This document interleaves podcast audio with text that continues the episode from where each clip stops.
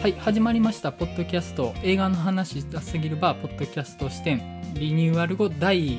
えー7回になります。はい今回もですね前回に引き続きまして新企画プレゼンタイムワープの第2回をやっていきたいかなと思います。はい今回はえっ、と私山口と原口ではいプレゼンさせていただきたいなと思います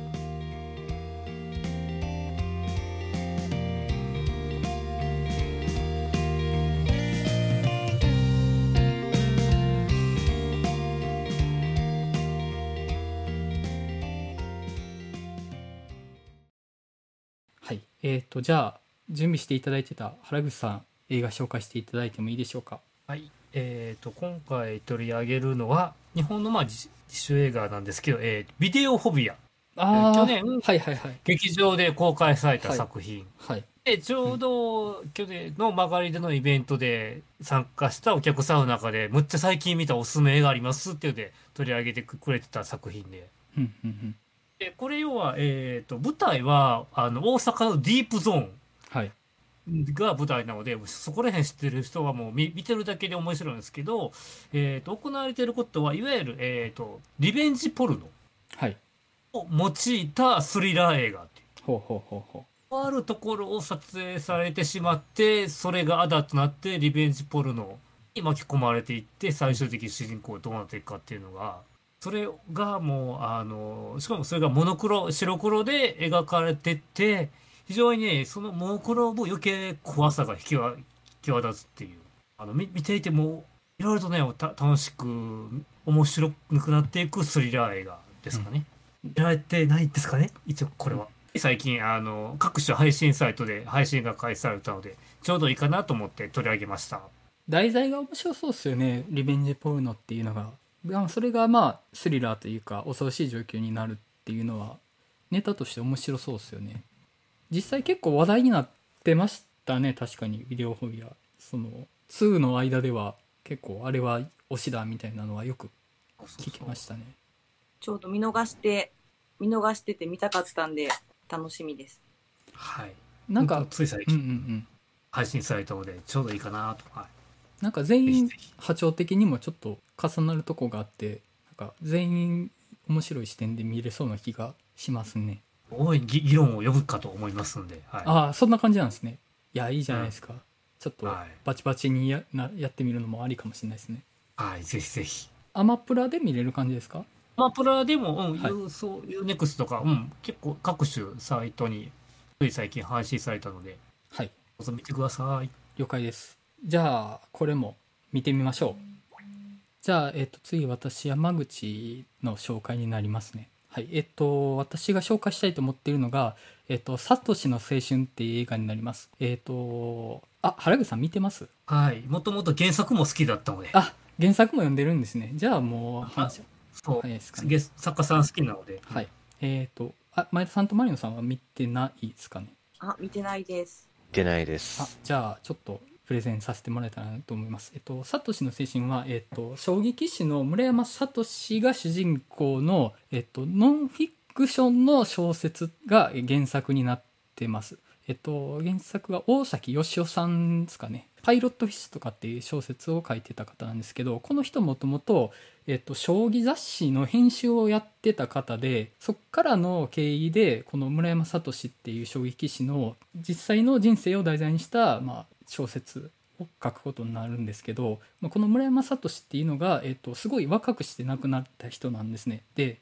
えっと、もともと生まれつきすごく体が弱くってもう本当に長生きするのも難しいって言われてたんですけどその中で将棋でと出会って、えっと、将棋の頂点を目指すっていう話になってます。で実在してた人物なので実際のエピソードを交えつつ実際の他の将棋棋士とかも出てくるんですけども、えっとその中でちょっと僕がこの映画で3つ推したいなと思ってるポイントがあるんです。でまず1つ目として音なんです。でこれ塚口三々劇場で初めて見たんですけど初めて5分ぐらいでちょっとボロ泣きしちゃったんですよ。でこの映画僕人生で一番泣いた映画なんですね。でなぜその始まって5分で泣いたかっていうとその将棋を指す音が流れてくるんです劇中で。で他の棋士はパチパチと軽い音がするんですけど、その村山が指す将棋の音だけは、バチンっていうその、芯に響くような重い音がするんですね。で、これを映画館の音響で聞いた時に、それがもうその、将棋に込めた村山の執念であるとか、えっと、性に対する執着みたいなのが込められてるなと思って、僕それだけでちょっと泣いてしまって、あの、本当にその村山聡っていう人間が、えっと、自分が生きてる意味を将棋を指すことに預けようとした、あの、怨念みたいな話なんですよ。そこの、えっと、テーマ性みたいなのが、その音に込められてるんですよね。そこはぜひ注目していただきたいとこかなと思ってます。で、二つ目として、えっと、この作品は、えっと、ラブストーリーなんですね。で、えっと、村山聡と羽生善治のラブストーリーなんですよ、この映画は。で、えっと、まあ、羽生善治って言ったら、まあ、あの、ご存知かと思うんですけども、まあ、あの、将棋のタイトル七冠取ったりとか、本当に将棋史の中でも、もうトップ中のトップの大棋士なんですけれども、その羽生善治が、えっと、村山よりも先に、えっと、活躍して、村山より前を走ってると。で村山はその羽生に勝つことが自分が将棋を指す意味であるとで自分が生きている意味であるっていうことをその羽生を追うことに預けていく話なんですねでここって原作とちょっと温度感が違うところかなとは僕は思ってて原作は本当にその村山っていう棋士が限られた人生の中で将棋に命を燃やしたっていう記録のような温度感なんですけど多少距離感のある感じかなと僕は読んでて思ったんですけど映画の方は完全にエモに振ってるんですね。その村山がハブを思うエモーションをバッチバチに練り込んでる感じの映画になってて、あの、本当に、あの、ハブの歩く後ろをちょっとつけて追うみたいな、本当にちょっと、その、幼い感じさえ漂うような憧れの感情があったりとかするんですけど、でこの辺りあの実際に作中でも村山と羽生は、えっと、対等の関係としてお互いにライバル関係として引きしちゃうんですけどここも実際とはちょっと違う部分かなとは思ってて実際にはその羽生さんっていうのは、えっと、羽生世代って言われるぐらい群雄割拠してる世代の中でしのぎを削っててる世代なんですよ。だから同じぐらい強い棋士がいっぱい他にもいて別に村山だけが突出してたってわけではないんですね。でその中でこの映画では羽生に対等するのは村山だけであるっていうすごいそぎ落としたあの誇張した表現をとってるんですよ。でもまあそれはあのちょっとかなりフィクションが入ってる部分ではあるんですけどそこはもうこの話は羽生と村山の2人だけの世界であるとっていう割り切った描き方になっててそこのエモーションがねもう刺さった時もあもう本当にやばいですそこは注目していただきたい2つ目のポイントで3つ目がえっと、その羽生善治を演じた、えっと、東出昌大の演技なんですよ。で、これ本当に素晴らしくって、あの、実際のその羽生さんっていうのは結構お茶目だったりであるとかあとまあその勝負事をやってる人間としての負けん気であるとかっていうのの感情は割とちゃんと持ってるタイプの人間なんですけどこの作品の中では将棋の化身として描かれるんですね。もう神に等しい存在として描かれると。そうなった時に東出昌大っていう非人間的な存在感を持った役者がバチッとハマってるんですよ。このあの非人間的な感じ、もうその東出昌大であるというだけで漂うその非人間性みたいなのに加えて、ちゃんとその羽生さんの仕草みたいなのをトレースしようとやってるんですよ。で、ここがね、結構実際の羽生さんとは質感は違うけれども、あの、描かれたものとしてはちゃんと羽生さんに見るようになってて、このあたりすごい注目ポイントなんです。はい。ってな感じで、えっと、エモエモのエモのラブストーリー、サトシの青春、ぜひ見てください。はい。っていう感じです。足りましたね。いや、もうなんか、二人だけの世界っていうのも、もう大好物なんで、もう絶対面白いじゃんって今ですよね思いました。絶対面白いじゃんって今思いましたけど。いや、結局ね、そういうことだと思うんですよ。世界一になりたいんじゃなくて、あいつに勝ちたいなんですよね、人間が生きてる意味って。そこなんですよ。前田さんが距離を置いた見方。それお男の熱い話はどうなんですか、松谷さんなんかその山口さんとマリオンさんのなんかその時折入る二人の世界みたいなのが ちょっと最近好きですね。あの、今撮りたいですけど。ちょっと事前に共有している話題が多いんですよね、その。そうですね。うん。こう、近しいところ、映画を見てても近しいところ結構好きっていう、お互い好きって言ってることが結構多いので、シンパシーを感じてるって感じですね。あの、本当に目玉がもげたように僕は泣きました。で、実在した人物を、その、感動を優先した言い方するのって、ちょっと議論の余地があるところかなとは思うんです。ある種の感動ポルノになってしまってる部分もあるのかなって思ってしまう部分はあるんですけど、ただそれでもやっぱりなんかそこにある、まあエモーションであるとか、その村山が生きた怨念みたいなのは、ちゃんと込めようとしてる映画ではあるので、なんか、うん、ちゃんと刺さったらもうバチバチに来るんじゃないかなと思って、一回ぜひ見ていただきたいです。なんかその、出来としてはそんなに良くないなって思う部分もちょこちょこあって、あの、脱線演出みたいなとこも結構あったんですよ、見てて。これこ、ここ2回言わんでいいやろみたいなこと、あの、あるんですけど、そこはね、あの、エモーションの振り切り方で割り切れました、僕は。でそこのやぼったさが先に走って入り込めないって可能性もあるかなとは思ってます。そこはもう感じ方かなと思うので、まあ、ぜひ見た感想をお聞きしたいなと思って今回紹介しました。ってな感じですね。はい。では、えっ、と、この2本の映画、ビデオフォビアと、えー、サトシの青春を見た後の時間軸に、タイムワープ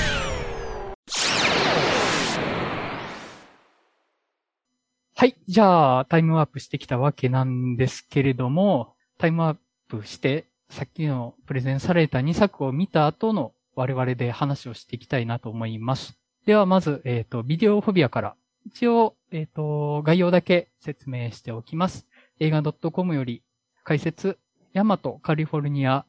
ツーリズムで注目を集めた宮崎、えっ、と、なんていうものかな？大輔監督が大阪のアンダーグラウンドを舞台にネットワークの落とし穴から迷い込んだ異世界で追い詰められていく女性の恐怖をモノクロ映像で描いたスリラー映画。東京で女優になる夢に敗れ、故郷大阪のコリアンタウンに帰ってきた29歳の愛。それでも夢を諦めきれない彼女は、実家暮らしでバイトをしながら演技のワークショップに通っていた。そんなある日、愛はクラブで知り合った男と一夜限りの関係を持つが、数日後その時のジョージを撮影したと思われる動画がネット上に流出してしまう。自分のものとは断言できないものの動画を拡散していき、愛は徐々に精神のバランスを崩し始める。恋する間取りの広田智奈が主人公愛を体当たりで演じ、リリースのすべての、えーと、読めないな。おしなり集合お。し、おしなり集合。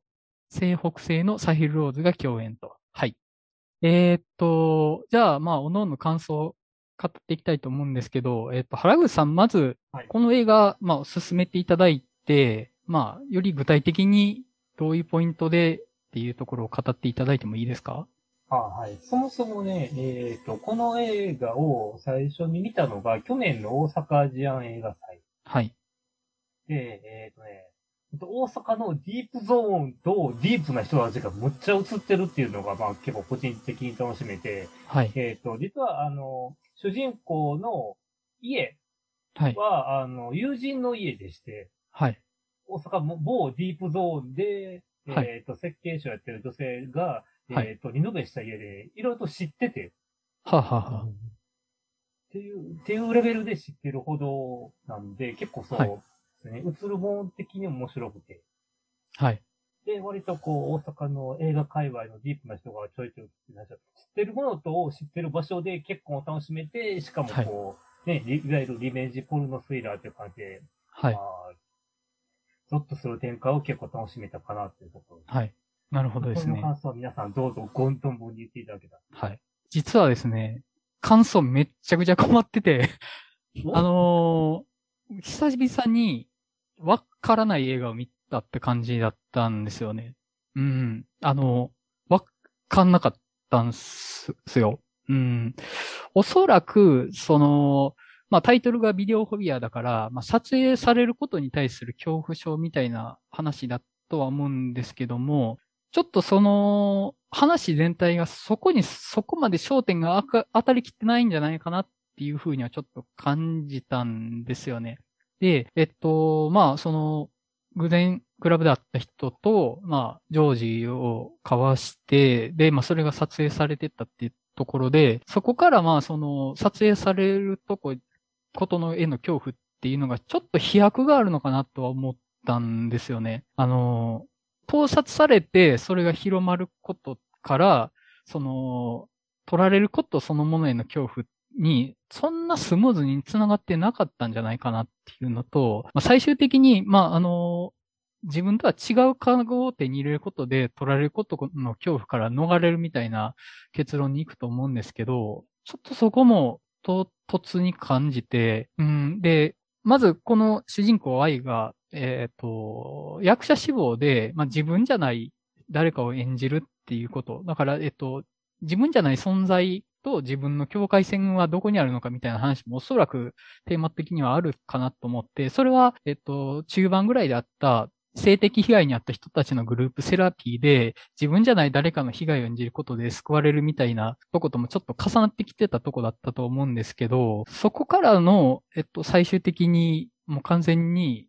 まあ、外科整形で、まあ、顔を変えてしまって別人として生きるっていうことが救いになるっていうのが、うん、その、あくまで、えっと、盗撮されたことに対する嫌悪感とか危機感に対する恐怖と、その自分であること自体で生きていくことで注意から見られることが生きづらさにつながってるっていうの結構乖離してるんじゃないかなって正直僕は思ってしまって、そこを飲み込みきれないまま最後まで見てたんですよね。うん。要素要素だけ見るとおそらくこういうことなのかなとは思いつつ、ちょっと咀嚼しきれなかったって感じは覚えました。うん。ですね。マリオンさんどうでしたか？まあ、僕はそうですね。一応、このお題に上がる前から劇場公開されてた時に話題になったので見てたんですけど、で、もう一回今日、今日というかまあ、今回の企画に合わせて見たんですけど、まあ、まあ全部が全部咀嚼しきれてはないっていうのは僕も同じですね。うん、うん。まあ多分なんか大阪のでコリアンタウンとかのが舞台でっていうあたりの意味とかも多分めちゃんとあるんだろうし、あの、途中、なんか、おばあちゃんのインタビューかなんかが入ってきたりとか、唐突にしたりとか、するのとかも、まあ正直、なんでそこで入ってくるんかなっていうのが、まあ、分かってないかったりとかもするし、まあ、そういうよくわからないところは多いんですけど、けど、まあ、その、誰かに見られている、誰かを見ているっていう、こう、関係性が、こう、ちょっとずつ変わっていったりとか、なんかその、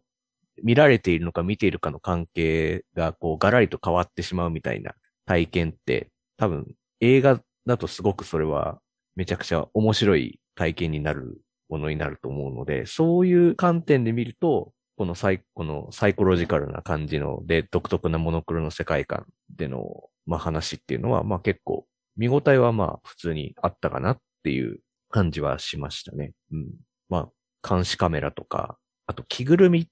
が出てきますけど、着ぐるみって、あの、着ぐるみの目のところには多分目って開いてなかったりとかしますよね。なんか、実は別のとこから見てるとか、でそういうなんか、見てるのか見られているのかとかってそういうのがちょっと曖昧になっていくみたいなモチーフの使い方とかは多分考えてるんじゃないかなとかっていうのはすごく思ったんですよね。まあ、あと、フクロウとかのモチーフもチラチラ出てるとか、うん。そういうところでの、まあ、部分ではまあ、かっこいいかなと思いつつ。で、またその、ただ、その精神的にこう、曖昧になっていくみたいなのに関して言うんだったら、うん、まあ、これよりも面白いやつはあるよな、というか、それだったら、コンサートしてね、パプリカとか、パーフェクトブルーとか見てたいな、という気は、僕はしましたね。うん、はい。うん。前田さん、どうでした？えー、私、なんかもう深いことはあんまり考えずに、感覚的に、あの、楽しんだんですけど、なんかこう結構、まあ、モノクロで、その、まあ、大阪の、さっきおっしゃったようにディープスポットだったり、あの、街並みを、なんか見れるっていうのは面白いなと思ったり、あと、あの、押成修吾さん、私結構あの、好きなんですけど、押成修吾さんの演技はすごい個人的に好きで、あの、主人公が、あの、なんていうんですかね、撮影してたでしょっていうのを確かめるために、こう、詰め寄った時に、いや、それ全然普通の8ミリカメラだよとか言って、うんうん、で、ちょっと今から着替えるけど、みたいな普通に、また着なよとか言ってるのに、うん、そこがもう、あの、違法民泊だったりとか、うん、なんかそういう、なんていうんですかね、ああいう普通に嘘つける演技ができる人、すごい好きで。なんていうんですかね。なんかすごいリアリアルというか、いるよな、こういう普通に嘘つく人っていうのが、はいね。うん。で、それがこうやっぱ男女の間で起こりやすかったり、うんそこで別にカメラ自体が撮るものじゃなく、あの、カメラ自体それで撮ったんじゃなくても、実際上がってる映像があるわけだから、言ったらいいじゃないですか、本当は。うん。いや、見たんだけど、うん今上がってるっていうのが、うんその相手にとっても本来やばいものであるはずなのに、そこを詰め寄ることのできない主人公の、なんていうんですか、弱さだったり、別にその相手の男の人のことがそんなに好きなようにも見えなかったんですけど、そこで詰めることができない。なんかそれに対してこう決定的なものにしたくないっていううん。弱い部分だったりっていう、なんかそういう心の描き方も、なんかこう、ちょっと共感できる部分もあるかなと思ったりしながらうん。見ていてうん、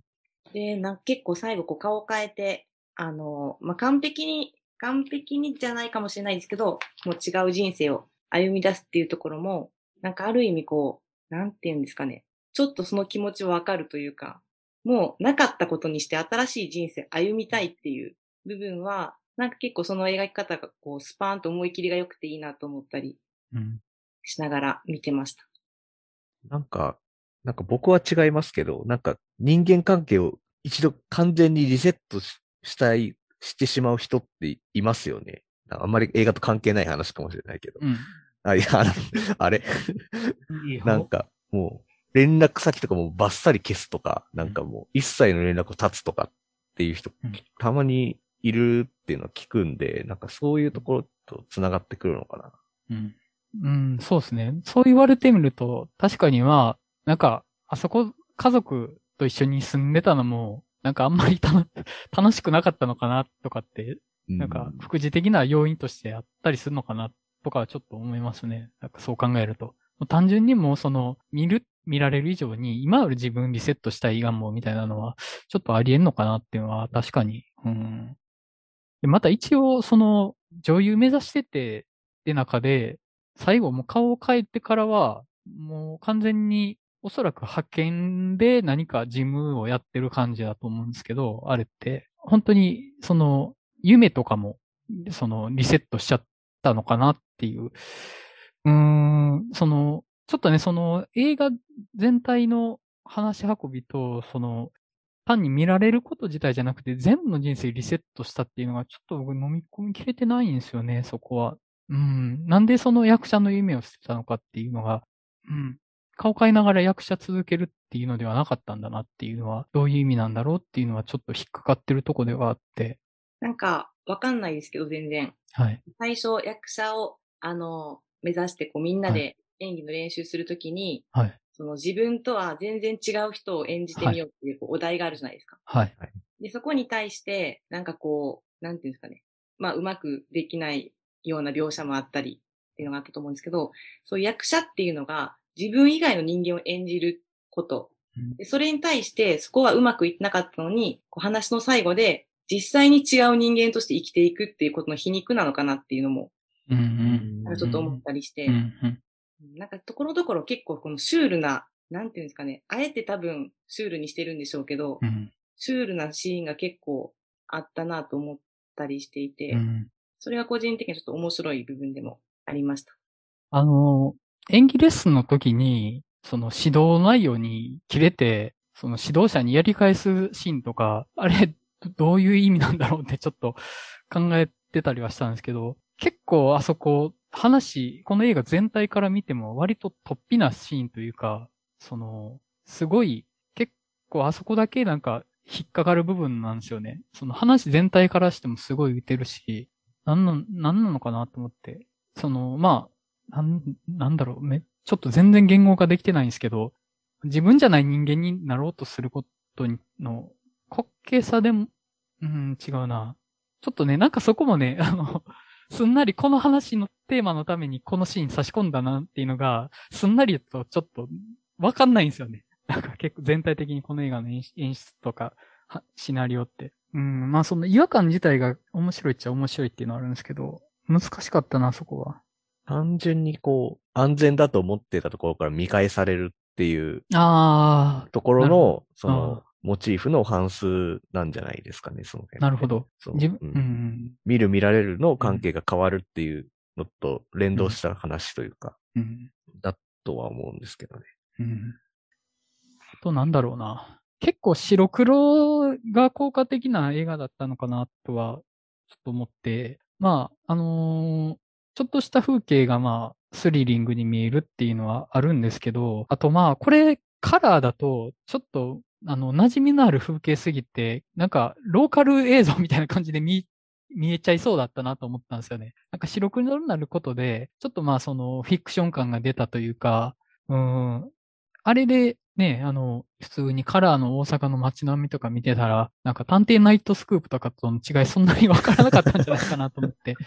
単なる、その、単なる記録映像じゃなくて、そのテーマを持った劇映画ですよっていうのはやっぱ白黒だから、うん、出てたというか、うん、まああの、背景があまりにその大阪の下町のね、あの、連続だったんで、ちょっとそこの、あの、非日常感を出してるのに白黒なのが良かったのかなとは思いましたね。でこれ、監督にインタビューしたことがあって、はい。なんかね、えっ、と、いわゆる撮ってんのはデジタルやん。はい。デジタルなモノクロで何ができるかっていうチャレンジをしてる。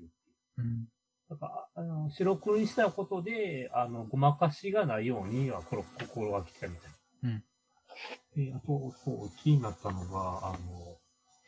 被害者の会のシーンが俺が非常に気持ち悪く感じてんけど、あれどう思うんかな？サヘル・ローズさんが。サヘル・ローズさんね、一人だけ演技のラインが違いすぎてすごいんですよね、あのシーン。あの、めっちゃ浮いてて、あの人はもともと、ね、外国の人で、ちょっとその、誇張された日本語喋る人ですけど、その、割と全体的にちょっと白っぽい演技してるこの映画の中で、あの人の芝居がかったり、リアリティの、なんでしょうね、すごい、すごい何か笑ってましたよね、あそこ。目とかもね、あの、まっすぐ見据えてきて、ちょっとその、瞳孔開いてる感じがあって、声、なんか、この人の言う通りに、ちょっとちゃんと救われないと、この人に別の呪いをかけられそうだ、みたいな。うん、なんか、ちょっと本当蛇に睨まれたカエルじゃないけど、ちょっと、なんか、どうですかって言われたら、あなんか言わなきゃって気持ちになっちゃいますよね、あれ。うん感じがすごいっすね、あの人。しかもあれ、要は自分の話をするんじゃなくて、人が言ったことをなぞっていくっていうのが、その実際にあるセラピーの方法なのかどうか、ちょっとわかんないんですけど、なんです、なんなんですかね？自分の話をしないことで、全部相対化していって、癒しというか、トラウマを軽減するような力があるってことなんですかね？一般的には多分自分の話するのが、あなたのグループセラピーって普通だと思うんですよ。自分の話をしてそれが受け入れてくれるから、まあ救われたってなると思うんですけど、人の真似してって、要はその人が悩んでたことも、もう客観的事実として他人に真似して語られちゃうことだから、意味のないことだよねっていう、その、軽薄化していくような効果があるのかなと思って、結構やってることとしてはめちゃめちゃひどいことをやってるんじゃないかなと。あなたのされたこと別に大したことないから気にしなくていいよって、ちょっとそれ効果あるとしても、割とえぐいことしてるよなとは思いながら見てましたね、あそこは。あなたは悪くないとか言われて、一番あそこは精神的に気持ち悪かって、うん。うん、ビジそう。ュアルというよりは精神的嫌やなっていうのが。そう。どんなエピソードを言っても最後あれで締め、締められるじゃないですか。うんなんか、え、なんかそんな簡単に締められるもんなんですかね？みたいな感じをめちゃくちゃするんですよね。あれがなんか被害者の会だけど、なんかね、カルト宗教感があるねん。っうん。ていう意味での気持ち悪さをすごく感じた。なんかその映画にグループセラピーってちょくちょく出てくると思うんですけど、はい。なんかこう、自分の性格が曲がってるからか、はい。絶対あんなとこ行っても、なんやろ、共感とかできひんわって思っちゃうんですよね。いやわかんないです。実際にはわかんないですけど、ああいうのを見るたびに、まあこの映画じゃなくても、なんか自分が言っても、なんやろ、多分口では同調す、同調というか、あの、合わせて言うと思うんですけど、頭の中では、くだらねえことさせやがってとか思ってしまいそうだな、っていう風に思いながら見ちゃいます。なんかファイトクラブみたいに冷やかしで見に行ってる側になっちゃいそうですよね。あとまあ、あそこですかね、警察のシーンかなと、すごい印象に残ってんの。あの、被害届けに行って対応されたあの女性警官の、まあ、その態度の、なんて言ったらいいのかな、冷たいこと。まあ、あの人が妙に演技が下手っていうのもすごい あの、印象に残ってるんですけど、警官、あの、女性警官が。まあ、突き放すというか、まあ、あそこであの人、その主人公の愛がずっと、名字青、青山、あ青山でしたっけ？で、治ってたのが、パクって言われて、まあ、あの、あなた在日韓国人ですよねっていうのを、まあ、出してくる、その、まあちょっとあそこで差別のテーマも少しうっすら入ってくるのかなと思って、うん、なんだろう、その、自分がこう見てほしいっていうのを他人がしてくれないみたいな感じのシーンでもあったのかなとは思ったんですけど、うん、あそこまでなんかその警官のちょっと嫌な感じを出したいっていうのが、そこまでテーマと噛み合ってないように僕は感じて、うん、ただまあ、あの、嫌な感じのシーンとしてはすごい良かったですね。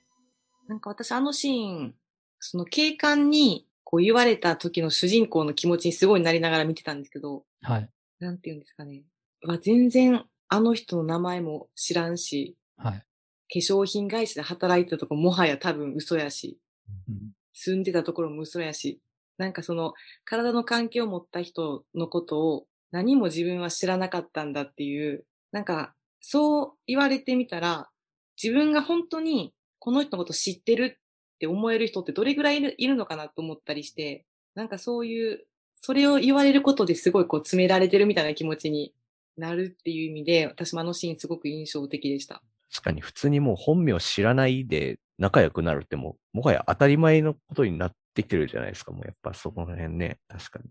なんかそこであの、名前も知らないとこと関係持ったあなたも悪いんじゃないのみたいなニュアンスも入ってると思うんですよね、あそこって。うんまあそれもちょっとおかしな話というか、別にそれぐらいの関係性のことって普通にあるよなってなったら、まあ普通にそういう生き方してる女の人に対するある種の別紙でもあるし、まあすごい、まあ人種的な別種でもあるし、結構いろいろ嫌さのあるシーンだったなとは思いますね。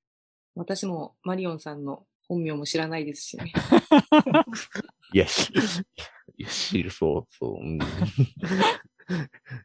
結構本当に、ちょっと僕、飲み込みきれなかった映画であったんですけど、久しぶりにちょっとザラザラとした乱暴な映画見たなとは思って、うん。やっぱあの、正直よくできた映画見がちだと思うんですよね。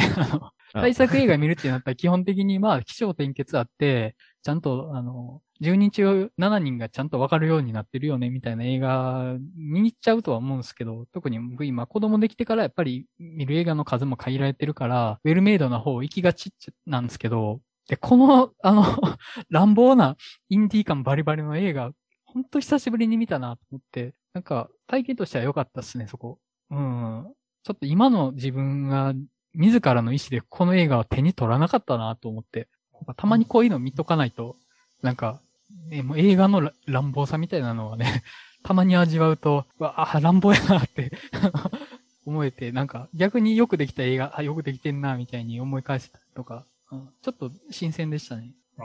えっ、ー、と、大阪ジャン映画祭でも、えっ、ー、と、はい、インディーフォーラ部門でやってて、はい。いわゆる、あの、シネフィル向けの自主映画ではあります。はい、ですよね。はい。ですよね。まあ、もともとそういうのが好きなので、あえて選びました、はい、今回。ああ。まあ、まあ、映画から見返されたっていう体験としては、まあ、まあ、ビデオフォビアの内容としてもまあ合ってるし、いいんじゃないかなっていう、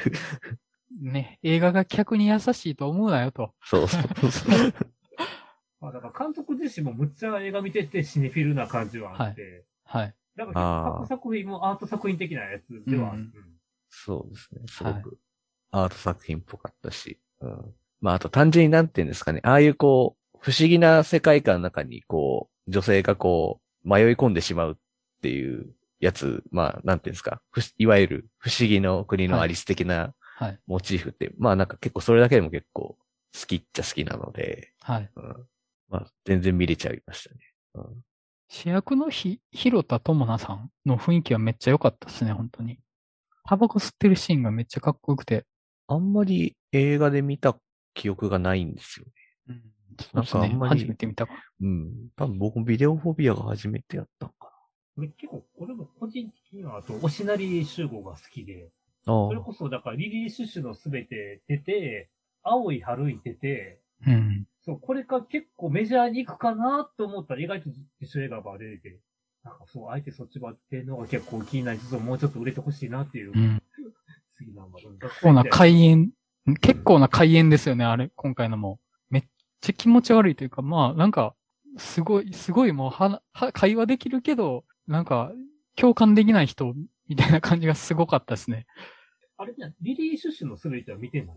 僕見てないですね。で、あの作品の中で結構いじめられる子の役ではあるんだけど。ああ。見てますけど、うん。あねシナリ集合大概出てくる映画、大体変な役が多いから、本気の印とかだいぶ変でしたからね。そうそうそう。うん。そうもうちょっとメジャーに行くかな思ったらそういう作品ば結構出てるんでね。なるほどね。はい。そんなところですかね。じゃあ、ビデオホビアの話は、これにて締めたいかなと思います。はい。えっ、と、じゃあ、もう一本、サトシの青春ですね。えっ、と、こちらも映画 .com より解説読ませていただきます。難病と戦いながら将棋に人生をかけ、29歳の若さで亡くなった棋士、村山聡の生涯を描いた大崎義雄による同名ノンフィクション小説を松山健一出演により映画化。幼い頃から腎臓の難病、ジンネフローゼを患い、入退院を繰り返した村山聡は入院中に何気なく父から勧められた将棋に心を奪われる。師匠との出会い、そしてプロ棋士として羽生善治ら同世代のライバル棋士たちと死闘を繰り広げ、まさに命を削りながら将棋を指した村山聡の壮絶な人生が描かれる。監督は宇宙兄弟の森吉高、脚本をリンダリンダリンダの向井康介がそれぞれ担当。羽生善治とは、東の羽生、西の村山と並び称された村山を演じる松山は、役作りのために20キロ以上も重増。羽生役のには、東出正宏が扮したと。はい。えーと、そうですね。じゃあ、まあ、どんな感じで見たか、原口さんどう、どうでした？原口さんはまあご覧になったことあった感じですよね。で、えっ、と、もともと大崎義雄が好きで、はい。そう、たまたまそう学生の時に、はい。大学の図書館に、えっ、と、パイロットフィッシュっていう恋愛小説があって、まあ、はいエロいんだけど結構ハマって、はい。で、その後にアジアンタウンブルーってさらにエロい恋愛小説があって、っはい。ていうのを見てる中で、そう、今回、あ、そうアジアンタウンブルーは映画になってて、で、ようやくサトシの青春が、もう本領発揮のノンフィクションをやるなと思って見てて、うん。そう、だから結構ね、ハブさんのやつが実在の人物をね、誰かどうやるかを楽しみながはい。ら、ね、切なくも、ね、そう、だから、えっ、と、オチが分かってるだけに切なくも、うん。エモく見れたなっていうのはあります。前田さんはどうでした？私はもう、胸に来すぎて辛かったです。もうなんか、ああいう映画見ると、本当になんかこう、ぼーっと生きてる自分がマジで嫌になるんですけど、あの、でも本当に、松山健一と、あの、東出さんの演技むちゃくちゃ良くて、もうなんか、そういう、なんか本人にしか、まあ、ご本人のことあんまり知らないんですけど、もう本人にしか見えないなっていう、ハブさんとかもむちゃくちゃ似てるなと思って、こう自分のうん。イメージの中のハブさんそのものだなと思ったりして、まあああいう、なんか本当に、こう、同じぐらい、同じものに情熱を注いでる人と出会えるっていうことが、人生ですごくこう、なんか価値のあることなんだなっていう。そうですね。でもなんか本当にあの、もうお前の人生なんてスカスカなんだよみたいなことを言う、言うわ、言うセリフの時、もう自分に言われてるみたいで、すごいボディーブロー食らったなって感じでした。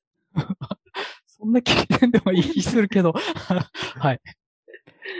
マリオンさんどうでした？いやー、そうですね。これ、なんで公開当時見に行かんやったんやろうなーってぐらい面白かったんですけど、やっぱ、村山聡と吉春のもう、もうその二人にしかわからない関係性っていうところにも、もうロマンとかエモーショナルが溢れてて、もう最高ですね、本当に。あの、居酒屋での二人のシーンとか多分もう名シーンだと思うし、あ、もう、というかまあ多分これも、もうほぼこれ、なんて言うんですかね、村山聡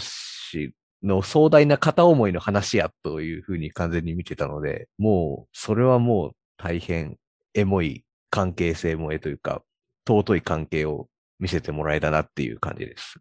あの、居酒屋のシーンは本当やばくって、うん、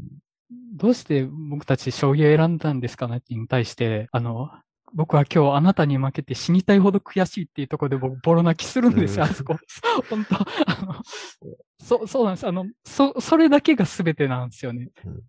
もう、あその、あの、居酒屋のシーン、本当な、泣けて泣けて、村山が生きてきたことが報われるようなんですよね。ずっと孤独で、まあ一人で将棋指してきて、師匠もいるし、まああの、弟弟子もいて、一人、あの、孤独じゃないはずなのにずっと一人、自分から一人になっていって、っていうので、結局俺の世界観で生きてる人間なんて誰もいないじゃないかという、もう半分時期的に、もう、なんか俺なんて将棋の中で死ねばいいみたいな感じで、やけくそで生きてるやつが、そいつが唯一見てるのが、ハブさんなんですよね。で、そこで、あの、自分が求めてた答えを返される。なんで将棋指してるのかって言われたらもう負けたくないからだと、それだけしかないっていうのを、自分と同じ答えを自分が最も追っかけてる人間に言ってくれたっていう、本当に救いのシーンで、そのこと考えただけで本当な、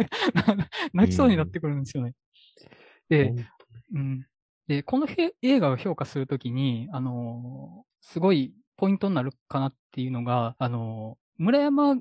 は基本的に正しくない人間なんですよね。人に迷惑かけるし、人の行為をないがらしろにするし、自分の行為、あの、自分の健康も、あの、全然気使わないわけですよ。ね、あの、絶対体に悪いのに酒ガブガブ飲むし、麻雀ばっかさしてるし、なんか心配してる親の言うこと聞かないしって。で、まあ、その将棋に命を注いでいくわけなんですけど、じゃあそれで、例えばあの、村山が将棋にの狂気に囚われてる人間であるとか、将棋の鬼であるとか、そういうタイプの人間なのかなって言われるとちょっと違うなと思うんですよ。で、突き詰めると結局村山って子供なだけなんだとは思うんですよね。結局だから自分の健康のこと気使わないし、言うこと、人の言うこと聞かないし、親にも心配かけっぱなしなのって結局子供だからだと思うんですよ。でも、村山は、まあ、唯一の自分のできることである将棋だけやり続けるんですけど、まあ、この映画、まあ何か所かめっちゃ泣くシーンがあるんですけど、あの、手術した後、もう、あの、しばらく将棋させなくって家で安静にしてるときに、親が旅行に行く準備をしてるシーンで、あの、ずっともう、あの、村山の体のことがあって旅行行けてなかったよねっていうのをお父さんとお母さんが話して、ああ、この夫婦はめっちゃ村山のために人生を捧げて、他のこと何もできてなか、来なかったんだなっていうのが、まあちょっと語られた後に、あの、2階から 将棋の駒を刺そうと聞こえてくるっていうので、お母さんが泣くっていうので、もうあそ、あそこはあの、ボロ泣きするんですけど、あの、結局、親の心配をよそに将棋しか刺さないっていうシーンでもあるんですけど、村山は結局将棋しかないんですよね。うん。あそこのその親と子の帰りみたいなのもすごい悲しいし、それでも村山将棋指すっていうところもすごい、まあ、あの、印象的なシーンで、で、この映画、とにかくその、医者が厳しいんですよ。あの、まずその、村山の病気が発覚するシーンも、あの、親に向かって、お母さん、あの、サトシ君を大変な病気にさせてしまいましたねとか、一番いい親にとって言われてなくないことをズビズバって言うんですよ。で、後々その村山が大人になってから体調を崩した時も、もうなんでこんなになるまで来な来なかったのな、みたいなんで、医者に怒られるんですよね。で、本当はあの、親からしたらあんなこと言われたら、その場で崩れると思うんですけどね。で、あの、基本まあこの村山の親、両親って、まあその、すごい追い目というか、その村山のの体を悪く産んでしまったみたいな、すごい気持ちを持ってしまってると思うんですよ。で、あとその、多分この両親にとって村山が正気を指し始めたことって、あの、決して嬉しいことではなかったと思うんですよね。あの、入院中にお父さんが将棋盤持ってきて、あの、商品を指し始めて、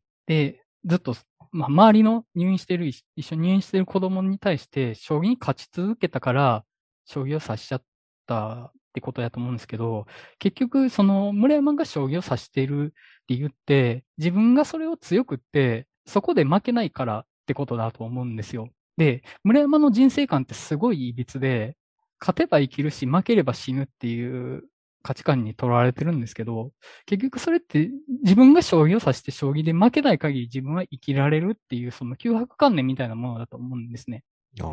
うん、でも、だから爪切らないとか髪切らないとか、その何かを終わらせることにちょっと病的に忌避してるとこがあって、で、それで、ただ、結局その弟弟子の、あの、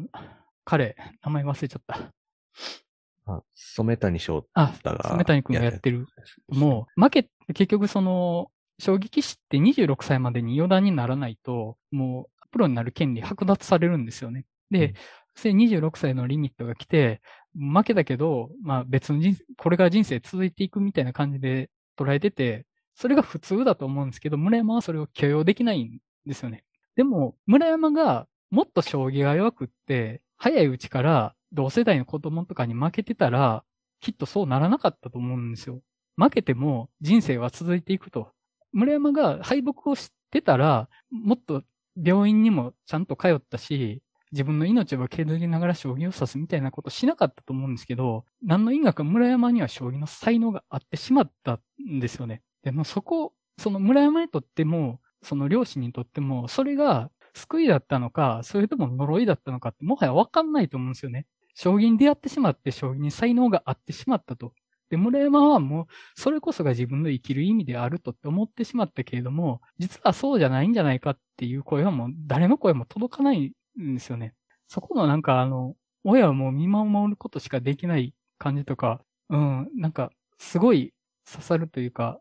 めちゃめちゃね、あの、単なる子供なんですよね、本当に。それしか遊ぶものがないから、それで遊んでる子供なんですよ。ただ、その、その病的な死生観を持ってしまった人間はもう、多分もう死ぬまで止まれなかったと思うんですけど、そこでその、ハブさんに出会えたってことだけが、本当に村山にとってもね、唯一の救いだったのかなって考えると、もうそれだけでね、ぐいぐい来るんですよね。あと、ちょっと僕、あの、音がすごいポイントになる映画ってタイムアップ前に喋ってたんですけど、やっぱ家で見るとちょっとそこ弱くって、僕はあの、塚口三歳劇場の音響下で見たんですけど、やっぱあの、低音が効いてるんですよね、その、将棋の駒指すシーンでも。単に音量がでかいというより、割と体の芯にドンってくる感じで、あの、村山の駒音は響く感じなんで、映画館で見た時は僕あれだけでちょっと泣いちゃったんですけど、やっぱ家でイヤホンとかで聞くと単に音量の差にしか感じられなくて、ちょっとそこはあんまり来なかったですね。そこは、うん、違ったなとは思いました。まあでも確かにまあ、音を、うん村山の指す将棋の音はまあ確実に違ってたので、まあそれはまあ分かって、まあその演出はうまいなと僕も思いましたね。うん、まああと、将棋指すシーンって基本的には絵としては退屈になってしまいがちというか、はいなかなか難しいと思うんですよね。基本的に二人座ってちっちゃい盤面をの駒を動かすだけって。けど、まあ、それの中でもちゃんとこう、勝負がどうなるかっていう部分での見せ方も、おもしあのすごくスリリングに見れたし、うんなんか、ただのなんか顔のにらめっこだけになってないようなところは、とても、まあ、頑張ってるなと思ったし、僕あんま将棋ルールし、あんまわかんなくて、けどやっぱそうわかんなくても、やっぱりこの、まあ二人の関係性もまあ、まあいいっていうのももちろんあるんでしょうけど、まあちゃんと勝負がどうなるかっていうのを、こう、固唾を飲んで見ま、同じように見守るっていう体験ができたので、とても良かったなと思います。あとも、羽生善治役の東出正宏ですよ。本当に。僕あの、東出正宏演技下手くそっていう意見をたまに見ると、割とお怒るんですけど、まあ、あの、こいつは演技力とかじゃなくって、その、どんだけ合う役を当てがわれるかどうかだと。うんで、それに当てがわれた時の爆発力はすげえんだぞと 言ってやりたいんですよ、僕は。あの、やっぱもう、非人間、人間的なことをやらせたらもう天下一品で、で、もう、まあ、今回に関しては、その、もうあっち側に行っちゃってる天才将棋棋士である、羽生善治っていう役、ちょっと現実よりも誇張された羽生さん像ではあるんですけど、それをあてがわれた時に、あの無機質な感じは本当に見事にはまってるなと思うんですよね。やっぱこう、天才同士の勝負の話ってやっぱもう、何でも面白いですよね、こういう。なんかもう、それだけ結構好きというか、まあ、うん、なんだろうな。まあ、それこそ、去年、将棋の映画あったんですよね。アウェイクっていう将棋の映画があったんですけど、はいはいはいあれも面白かったし、まあ、あと、まあ、ドラマですけどね、あの、クイーンズ・ギャンビットとか、はい。あの、チェスのはい。ドラマシリーズがありましたけど、あれもめちゃくちゃ最高だったし、なんかやっぱああいう、こう、天才、限られた天才しかいない、もう他の人にはわからない勝負の世界って、もうそれだけでなんか熱いものがありますよね。あと、それと、さっき山口君が言ってた、えっ、と、26歳の壁やねんけど、えっ、と、それでもなお、えっ、と、プロになろうと決めた人の話、えっ、と、な、泣き虫ショッターの奇跡。はい。ありますねこれもお。すすめですよ。26過ぎたけども、どうにか頑張って交渉して、勝負をかけてプロになった人の話なので。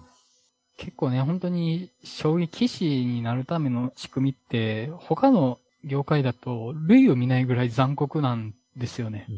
1年間に4人しかなれなくて、しかも年齢制限があってで、で、本当にその、中学校もろくに行かずに、あ中学校というか、まあ高校もろくに行かずに、弟子入りして、将棋だけやり続けて、結局、なん、あの、将棋棋士になら、なれずに、社会に放り出されるみたいなことが普通にあるんですよね。からまあ、その、勝てば生き、負ければ死ぬっていう世界観はまあ、その村山に限らず、その、将棋士を目指してる人間、割とみんなの話でもあるんですよね、あれは。で、本当にその、将棋棋士になれなくって、命を削ったような人もいれば、自ら命を絶ったような人も、まあ、本当にたくさんいるわけなんですよ。で、それのことを全然いいとは思わないんですけど、ただまあ、その、将棋棋士っていう、まあ、圧倒的な存在を、まあ、権威づけてるものとしても、そこにはやっぱ、その、残酷ゆえに、その、圧倒的なパワーみたいなのはあるし、まあ、あの、最近だと、まあ、その、慣れなかった人に対するフィルターみたいなのも整備されてきてる状況かなと思うんですけど、やっぱその、勝つしかない人たちの話っていうのは、やっぱパワーがすごいなとは思うんですよね。さっきマリオンさんが言ってた青江君って確かプロになれなくて、年だけ行って、大学入って AI 将棋見つけたやったよな。確か。そうですねうん。確か、そう。うん。片方はプロ棋士になれずに、AI の分野で、あの、将棋ソフトを作って、で、片やは、ライバルは、プロの、プロ棋士として活躍してて、まあ、ある意味ちょっと、代理戦争的な、こう、立ち位置にもあるような感じなんですけど、っていう。なんかあの、AI で思い出したんですけど、あの、雑誌のアンケートを頼まれるじゃないですか。はいうん村山が。はい。で、なんかその中の項目、最後から2個目ぐらいに、まあ、AI って書いたかロボットって書いてたか、はい忘れありますあなんかロボットが将棋で人間に勝つ日は来ると思いますかっていう質問に、思わない。なんか私、あれだ、あれも結構グッとくるっていうか、はい。なんか、まあ、そもそも、なんて言うんですかね。結構そう、そういう話題ってちょくちょくニュースになったりすると思うんですけど、なんか人間が考えることとか挑戦することをやめない限り、そんな日は来ないんだっていう風に思えるのがすごくいいなっうんていう、なんか私結構あの、ちょっとしたシーンですけど、あの汚い字も含めて、あのシーン結構グッときますね。村山は、その、生きてることに対する、その、信仰みたいなのがあるから、なんか、あ AI とかが強くなるはずがないっていうものがあるのかなと思うんですよね。もはやね、今もう AI とも切って話せないですからね、将棋ってもう。もう実際に機種が指してるところももう AI を通して見て、もう勝率が何パーセントとかって出ちゃうような世界で、でも、羽生さんも今それで苦しんでるしっていうのを、なんかちょうどドキュメンタリーは、ちょうど新エヴァかなんかの ドキュメンタリーの前になんか BS でやってたのがあって、それを見てたんですけど、そんな話をしてたんで、なんかそういう意味では、なんかやっぱり村山がいた時期の将棋界ってなんか、ある意味のちょっと面白い時代だったんやなっていうのはすごく感じましたね。サトシの青春の頃は、えーまだ人間の経験の積み重ねによって処,、えー処理される人間頭やから、うんそこに対して AI が勝てるわけはないって言ってたけども、AI が発達しすぎてやばい。今や。そもそもなんかその AI にそれさせる意味あるのって思っちゃうんですけど、私は。なんていうんですかね。結構その人間が AI にこう絶望するようなことって結構ニュース流れたりすると思う。職を奪われるとか。じゃあやらんかったらいいやんと単純に思っちゃうんですけど、なんかこう人間ってこう産業革命の時から同じことを繰り返すのかなってこう思っちゃいますね。まあ、多分最初はちょっとある種の興味から始まってると思うんですけどね。AI と人間どっちが勝つのかっていう。で、多分今は、その、まあ AI を力を借りて、今まで出せなかったような手で勝つとかっていうのを多分今、いろんな多分記者はそれで学んでたりはするらしいので、まあ面白いっちゃ面白いんですけどね。まさにああアウェイクの世界がそれですね。あと、ちょっと僕すごい触れときたいなと思ったのが、村山が普通に性欲があるっていうのがすごい切ないなと思ってて、あの、古本屋のお姉さんとかにも、まあちょっと恋愛感情を持ってたっぽいし、いろんなところで女性に対する執着を口にしてるんですよね。あの、ハブさんと話した居酒屋の時でも、なんか女を抱きたいとか言ってたし、その手術して、まあ抗がん取っちゃった後でも、AV いらなくなりましたみたいな、結構節々でその女性に対する執着に触れてて、そこがなんかすごい切ないなっていうのがすごいあって、うん、本当になんかあの体じゃなかったらきっとそういう普通に生きてたのかもしれないし、将棋にも出会ってなかったと思うんですよね。あそこの巡り合わせみたいなのがすごい切ないなと思って、あの、ちょっと性欲みたいな部分で思ってたりとか、あと、その、羽生さんとの最終決戦で、互いに視力尽くして限界まで迫り迫った中で、あの時に言ってた、もうどこまで潜れるかみたいなので、本当にあの時二人して潜ってたと思うんですよね。で、本当に行けるとこまで行こうってなってる状態だけど、村山の限界が来ちゃうっていうのが、あの瞬間の、あそこが村山にとっての、まあ、将棋の才能の限界であるときに多分、あの、メタ的には命の限界も意味してると思うんですよね。あそこから先も、羽生さんとは戦えないと。もうこれ以上、ここまでしか村山の体ではもう、羽生さんが潜っていく深さについていけないっていうので、もう村山は羽生さんと一緒にはいけないと。で、村山にとってそれは、あの、死と同義なんですよね。うんで、だから、やっぱりそれを羽生さんも悟って、あそこってもう、この対局の終わりであると同時に、村山っていう騎士の終わりであり、村山っていう人間の死とか、いろんなものを同時に二人が悟ってしまったシーンです。ものすごい切ないんですよ、あそことかも。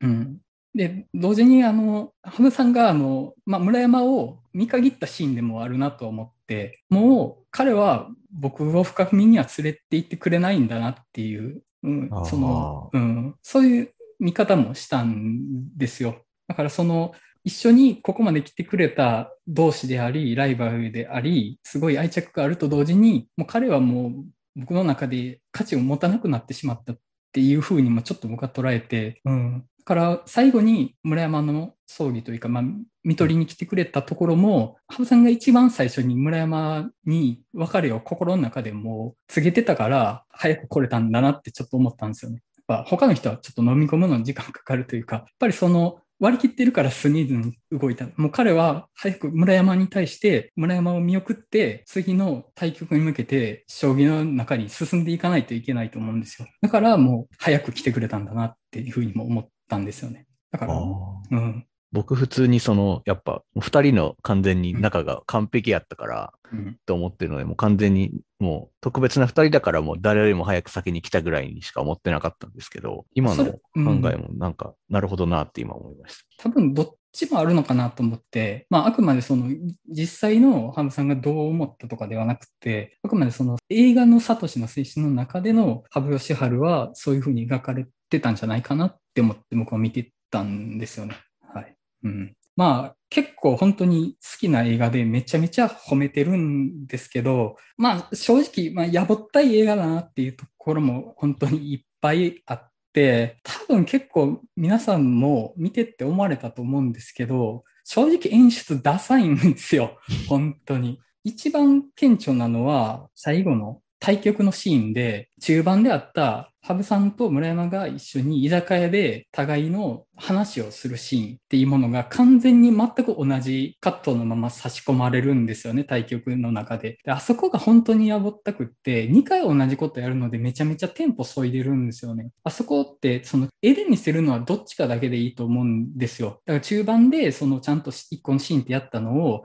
最後の対局のシーンでは、セリフのやり取りだけ流して、画面としては対局シーンを映してると。で、だから、その、あの夜に思ったことを、もう一度この対局しながら二人が確認し合ってるって感じを出せると思うんですよね、それを。なのに、画面もあの夜のことを持ってきちゃってるから、単に別のエピソードが差し込まれてるようにしかなってなくて、重ならないんですよね。あの瞬間と今やってることの意味みたいなのが重ならないのすごいテンポ添いでるし、ちょっとちゃんと、もうちょっと上手にできたなと思うし、あと、まあその最後の対局シーンでいきなりその、えっ、と、ナレーションが入って、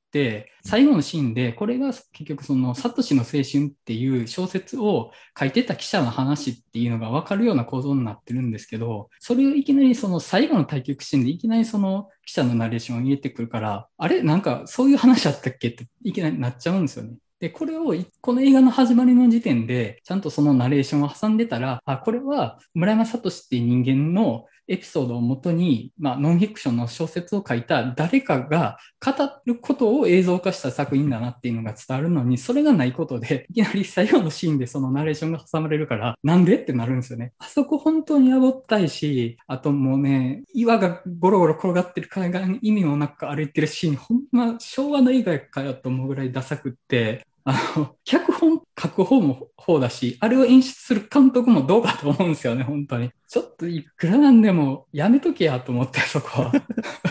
でも、あの、脚脚本向井康介だからいいと思うんだけどな。山下信弘監督と仲のいい。いや、あの、脚本も名前のある人だなっていうのは後で分かって、なおさらなんでってなって。黄昏って海辺を歩くとかって、ほんなに昭和の演歌の世界というか、その、なんか、急、急なんですよね。なんか、その、黄昏って海辺歩いたら意味あるでしょみたいな演出方法って結構古いんじゃないかなと思ったりとかは思ったりはしましたね。うん。まあ、あの、正直至らないところは結構ある映画なんですけど、うん、あの、本当に好きで、ここまでその魂と魂の関係性を描いた映画って本当僕心当たりなくって、もうあの、めちゃくちゃ燃えるし、めちゃめちゃエモいし、めちゃくちゃ泣けるんですよね。で、実在の人物をここまでちょっとそのエモに特化した描き方するのってちょっとどうかなという部分も思ったりはするんですけど、ただやっぱ僕この映画見て、まあ元の原作も読んでましたけど、村山聡っていう人間の存在が魂に焼き付きましたし、村山聡が生きていてくれてよかったなって思ったので、うん、なんか嫌いにな、嫌いになれないっていうかめちゃくちゃ好き。めちゃくちゃ好きなんです。て。だからまあ、このね、あの、情念を皆さんに共有したくて今回プレゼンしたって感じだったんですけど、まああの、付き合ってもらえてよかったです、本当好きすぎて、だからこそネガティブなとこも行っちゃうってとこかな。そうなんですよ。あそこでね、つまずかなかったら僕、僕ほんまに深みまで行ってましたよ。うーん。つまずかんかったら5億点と。いや、もう5億頂点でしたよ。もう単位おかしくなってますけど。これやっぱ見る前にも僕、クイーンズ・ギャンビットっていう、はいまあめちゃくちゃチェスの,、えーはいあのドラマのシリーズ、あれめちゃくちゃ演出がすごくうまいやつとかをもううん見てるので、やっぱその辺はちょっとなんかな、ちょっともっさりしてんなというのはやっぱり思いました。同じように。クイーンズ・ギャンビットはバランスが良かったですね。なんかその、うんエモくなりすぎないところもいいというか、そううん、そこがなんかちゃんと自立してる感じがするというか、うん、他人の物語に巻き込まれないぞみたいな、うんちょっと気概も感じるんですよね。ほなお前たちのエモさのために私は生きてるんじゃないみたいな感じがして。うん僕はまたかっこよくて重いんだけどねっていう。うん、まあ逆に、逆に、そうん逆にそうなんですよね。うんじゃあそんな感じで、プレゼンタイムワープ2回にわたってやったわけですけども終わりたいと思います。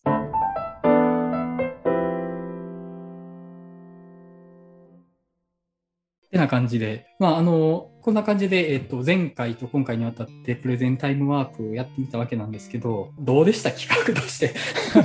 時を超えたわけなんですけど、我々。はい。あの、原口さん、どどうでした？このい企画。や、これは、あの、正直自分のおすすめをみんながどんな風に見てくれるかは普通に楽しみではあったので、はい。うん。あのそこは良かったかな。うんうん、自分のなんか誰も自分しか見てないかもみたいな映画を他人に骨の髄まで語らせれる機会機会ってあんまないじゃないですか。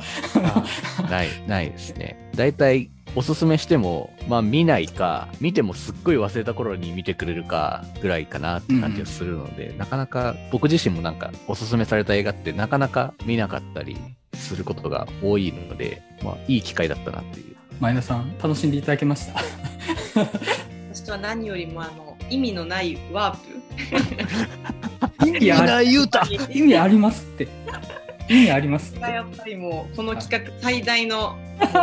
楽しみどころやと思ってるんで、はぜひまたやりたいです。ワープしたいです。はいあの、ちょっと、このエゴに他人を巻き込むという意味でも面白い企画だったかなと思ったんで、またタイミングがあればやりましょう。はい。はい。はい。では、えっ、と、お知らせになります。これまでもやらせてもらってた、大阪の、ま、南森町にある企画型のカフェバー、週刊曲がりにて、えっ、と、映画の話したすぎれば、またやらせていただきます。えっ、と、実は今回、あの、月1でやってたのを、6月を飛ばして、えっ、と、7月3日にやらせてもらおうと思ってます。理由はですね、えっ、と、前日にゴジラ VS コングが公開予定だからですね。だから、我々4人もゴジラ VS コングを見てからお店に行きますので、まあ、ゴジラ VS コングの話がしたすぎるってっていう人はぜひ来てください。あの、もちろん他の映画の話していただいて大丈夫なんですけど、まあ、久しぶりに超大作が玉としてある映画の話したすぎる場をできるので、まあ、あの、ちょっと我々も張り切って見に行こうかなと思ってますので、よろしくお願いします。えっ、と、時間ちょっとまだ未定でして、週刊曲がりの SNS でちょっと最終の、えっと、時間公開するかと思いますので、あの、一旦、あの、週刊曲がり Twitter とか Facebook とかインスタとかやってるので、フォローいただいて、正式なお知らせを待っていただけたらなと思います。はい。えー、と、では、映画の話したすぎるバー、ポッドキャストを視点、プレゼンタイムアップ前後編を終わりたいと思います。それではまたお会いしましょう。さよなら。